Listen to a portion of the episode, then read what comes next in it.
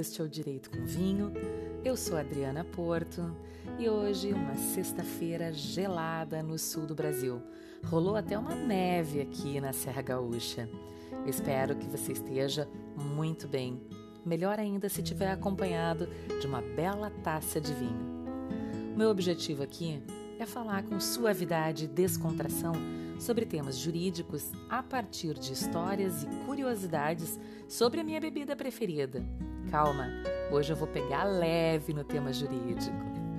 Nos episódios anteriores, eu falei sobre um vinho argentino e um vinho da África do Sul. Hoje eu quero falar um pouco sobre a produção nacional. Eu confesso que eu tinha um preconceito grande com vinhos produzidos por aqui, viu? Eu acreditava que estávamos muito abaixo do nível alcançado por países vizinhos, como a Argentina, o Chile, o Uruguai. Um grande erro meu. A qualidade dos vinhos brasileiros é surpreendente. A minha convicção inicial, ela era contaminada pelo nosso complexo de vira-lata, aquela história de que não somos bons o bastante em nada, que somos o que mostramos ao mundo. Carnaval, praias, caipirinhas, Olha, me nego a falar sobre a imagem da mulher brasileira no exterior. Me deixa indignada. Não, minha gente, chega, chega de acreditar que somos apenas o país das festas e do jeitinho. Chega de achar que a grama do vizinho é mais verde que a nossa. Somos um povo com muitos defeitos, sim. Como todos os outros povos também o são mas somos criativos, ah, somos empreendedores e não fugimos do trabalho, não. Queremos um lugar ao sol? Claro! Quem é que não quer? Mas vamos valorizar mais o que é nosso, nossas culturas, pois são muitas nesse país enorme. A nossa gastronomia, que é fantástica. Olha, nós melhoramos todas as receitas tradicionais de outros países. As minhas filhas gêmeas, que têm 19 anos, elas costumam dizer: engordamos qualquer receita. e isso é uma delícia. E vamos valorizar muito a produção de vinhos por aqui. Eles estão conquistando o mundo e sendo premiados nos mais concorridos eventos internacionais deste setor. O Brasil vem se destacando como produtor de vinhos espumantes de altíssima qualidade. E neste ano, pela primeira vez na história, um rótulo brasileiro recebeu o título de melhor espumante do mundo no concurso mais importante do cenário vitinícola, que foi realizado em Paris, na França. E a obra-prima é o 130 Blanc de Blanc, da vinícola Casa Valduga, na Serra Gaúcha.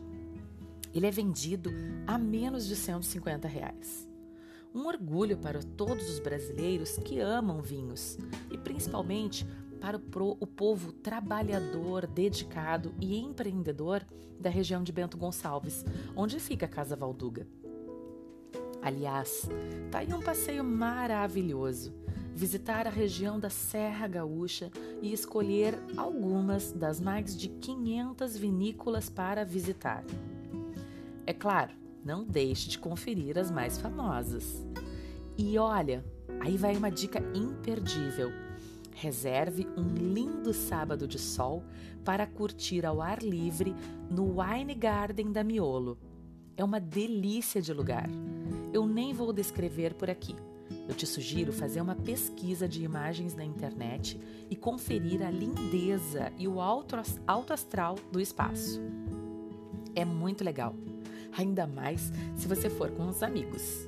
É curtição garantida. Aí até para quem não gosta muito de vinho não, mas adora um drink diferente. Aliás, nós tomamos vários coloridos, deliciosos, diferentes demais e um piquenique maravilhoso. Foi um final de semana cheio de alegria e muita parceria com os nossos melhores amigos. Eu tenho certeza que a hora que eles ouvirem esse podcast também sentirão saudade. Mas vamos ao poder do vinho. É a bebida mais antiga que se tem notícia. E é claro que é a bebida mais romântica do mundo, com reconhecido poder de influência na libido. É bom falar disso sexta-feira, né? Não precisa nem ser cientista para saber disso. Ele é rico em antioxidantes, polifenóis e flavonoides e outras substâncias que promovem diversos benefícios para o corpo. Por exemplo, ajuda a prevenir doenças cardiovasculares e acelerar o metabolismo, auxilia no aumento da resistência das fibras colágenas, atua como anticoagulante natural, reduzindo a formação de placas arteriais, melhora o sistema imunológico, favorece as funções digestivas, combate o envelhecimento precoce e auxilia na redução de incidência de diversas doenças. É, consumo moderado pode reduzir fatores de risco para alterações no colesterol, pressão, diabetes, depressão, osteoporose, tumores e até mesmo o mal de Alzheimer. Motivos não faltam para você degustar uma boa taça de vinho e conhecer o poder dessa bebida maravilhosa. E por falar em poder, hum, quase que eu me perco nos prazeres da enologia e esqueço que esse espaço também é para falar sobre o universo jurídico. E eu quero pegar leve. Eu quero falar hoje exatamente sobre o poder do Estado no exercício da função administrativa especificamente sobre aquele que submete a todos o poder de polícia.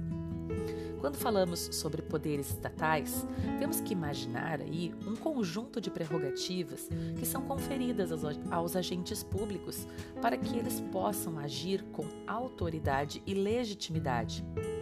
Assim, possam exigir das pessoas comportamentos sociais compatíveis com o interesse público, principalmente em se tratando do exercício do poder de polícia, que permite que a administração pública interfira nos direitos e liberdades individuais.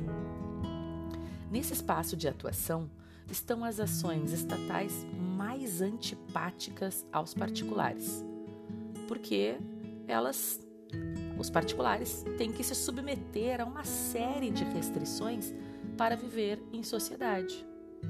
É claro que, num ideal jurídico, cada integrante do grupo social sabe o seu papel no conjunto e respeita as regras que protegem a liberdade e a existência da própria sociedade. Mas no mundo real, a gente sabe que nem todos de nós cumprimos com os nossos compromissos de cidadania.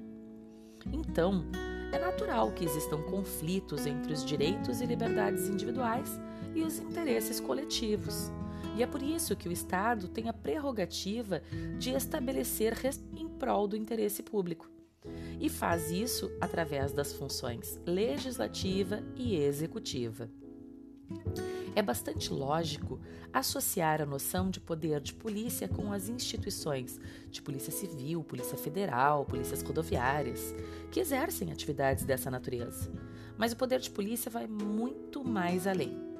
A polícia pode visar a repressão de ilícitos penais ou ilícitos administrativos, indo desde a investigação criminal até a repressão de infrações administrativas. A chamada atividade de polícia judiciária é desempenhada pelas instituições que auxiliam o Poder Judiciário no processamento de ilícitos na esfera penal.